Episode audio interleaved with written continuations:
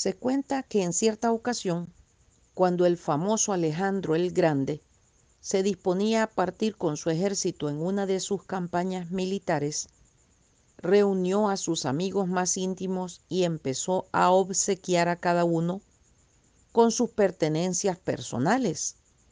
A uno le regaló su espada, a otro le entregó el anillo, a alguien más le dio un pañuelo. Al ver que lo estaba dando todo, uno de los presentes le preguntó, ¿y para ti qué te dejas? La respuesta de Alejandro fue inmediata, me dejo la esperanza. ¿La esperanza de qué? La esperanza de triunfar, de alcanzar la meta, de realizar lo que me he propuesto, de aprovechar los tesoros del tiempo y las riquezas del espíritu. Y en verdad que esa esperanza animó al célebre general macedonio, pues de él la historia nos dice que jamás perdió una sola batalla.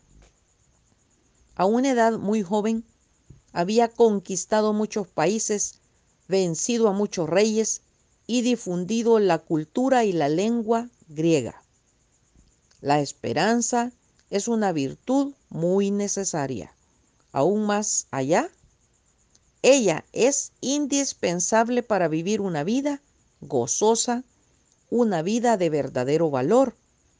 El que no tiene esperanza está muerto en vida, porque vivir es más que respirar. El que no tiene esperanza es como una noche sin aurora, como un cielo sin estrellas, como una jaula sin ave y como un jardín sin flores. La esperanza en el enfermo es la medicina para su cuerpo. La esperanza del prisionero es la ventana de luz en su celda oscura.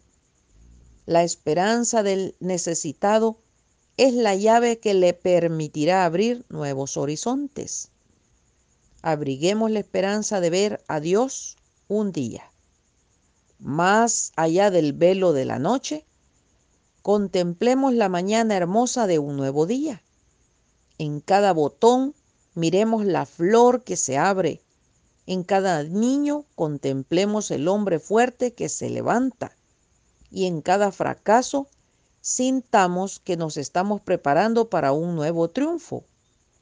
Pero nuestro principal esperanza debe estar puesta en Dios, quien es la realidad suprema el rey David decía, alzaré mis ojos a los montes, ¿de dónde vendrá mi socorro?